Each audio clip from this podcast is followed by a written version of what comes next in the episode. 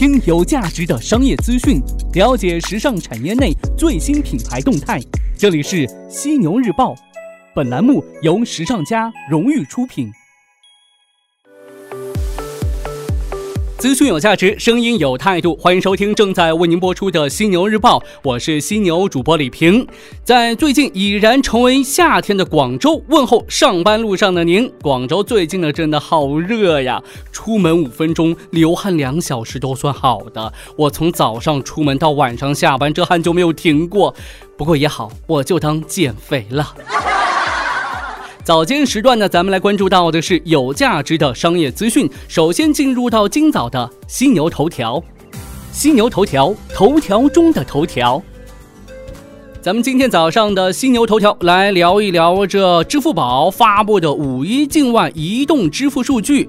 五月一号呢，支付宝发布了五一小长假出境游移动支付数据报告，香港、澳门、日本分别列为最受欢迎的消费地前三位，其他依次为泰国、美国、韩国、澳大利亚、台湾、马来西亚、新加坡。其中呢，赴香港支付宝用户比二零一七年五一期间增长近一倍，出境游用户在在数量上也以沿海省份及发达地区为主力，其中最多的城市是上海。广州、北京、杭州、福州、武汉紧随其后，每个地区用户前往的目的地也是有所不同的。北京人去美国最多，上海人呢最爱去日本，武汉人呢则偏爱香港，重庆人则首选泰国。数据同时显示，中国女性在境外比男性更爱消费，这是肯定的。那百分之六十五在境外消费的支付宝用户是女性。此外呢，九零后用户首次超过八零后，成为境外消费的主力军。单笔交易最高则发生在加拿大的一家劳力士精品店。数据显示，除了买买买，国人在出境游的时候使用手机消费的趋势已经扩展到各个方面，包括餐饮、打车、景点游玩等等。全球最受欢迎的餐饮连锁店分别是。麦当劳、香港翠华餐厅、星巴克，而全球最受欢迎的景点则是香港的两大主题公园、台北幺零幺大厦。中国人最爱在新加坡、美国、澳大利亚打车。五一期间，在澳大利亚用支付宝打车的还能享受啊这个九折优惠。报告当中还提到，随着国人出境游消费升级，如何便捷的退税也成为刚需。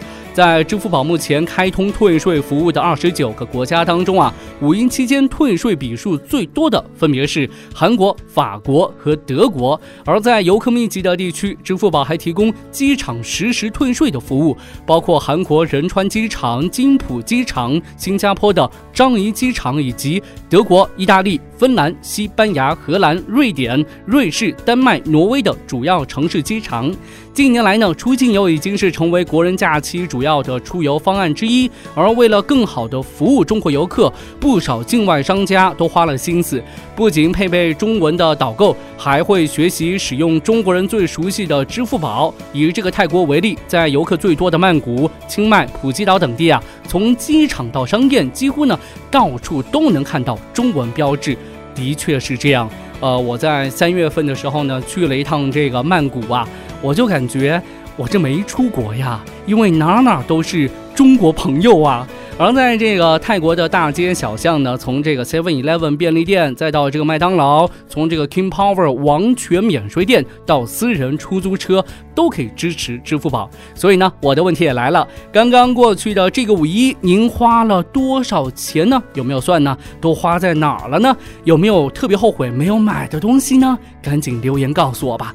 反正我这个五一就在广州待着，哪儿都没去。原本呢，打算去广州附近的这个。清远，它有个千年瑶寨逛逛，可天公不作美，偏偏下雨。唉，不过也好，省了一些钱呐，嘿嘿。头条过后，进入到资讯速递的板块。我们首先来关注到的是多个天猫店下架所有商品，并且呢都是美国牌，怎么回事呢？根据了解，美国猫粮品牌卡比在天猫国际开设的卡比海外旗舰店发布公告，受国家政策影响，美国品牌宠粮将在五月一号全面下架，暂停销售，恢复时间待定。有媒体向卡比海外旗舰店的客服咨询，其回复称，这是响应农业部对于进口商品新的法规要求。求。目前呢，卡比海外旗舰店已经下架店内所有商品。另外，根据了解，美国宠粮品牌 Wellness 海外旗舰店也贴出公告，将在五月一号二十一点前全面下架、暂停销售，恢复时间待定。五月一号晚上二十二点左右，其店铺内所有商品确实已暂停销售。此外，美国宠物用品 Petco 在天猫国际开设的海外旗舰店公告显示，应响应国家跨境贸易政策调整，积极配配合国家相关措施落实，其已于四月三十号十点下架全店所有商品。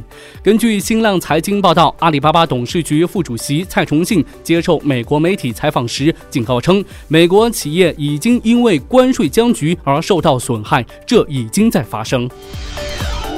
咱们再来关注到小米。根据香港信报近日报道，小米有望在本周递交上市申请，预计呢很可能在五一假期后向港交所递表，最快可于六月底至七月初挂牌，有望成为同股不同权新股的第一股。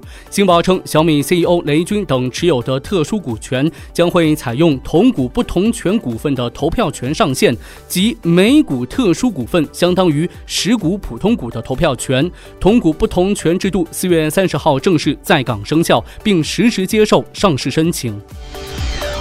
苹果这边，苹果最新财报显示，苹果第一季度营收比去年同期的五百二十八点九六亿美元同比增长百分之十六，净利润达到一百三十八点二二亿美元，同比增长百分之二十五。一季度 iPhone 卖出了五千二百二十万部，同比增长百分之三。同时，iPhone 平均价格为七百二十八美元，比上季度的平均价格七百九十六美元实际降低了近百分之十，表明 iPhone X 所占比例有明显下滑。在全球各大市场当中，苹果都保持了营收增长。中国市场当中，苹果的营收增长了百分之二十一，达到一百三十点二四亿美元。与此同时，苹果董事会还公布了新的一千亿美元股票回购计划，将向普通股东派发每股零点七三美元的现金股息。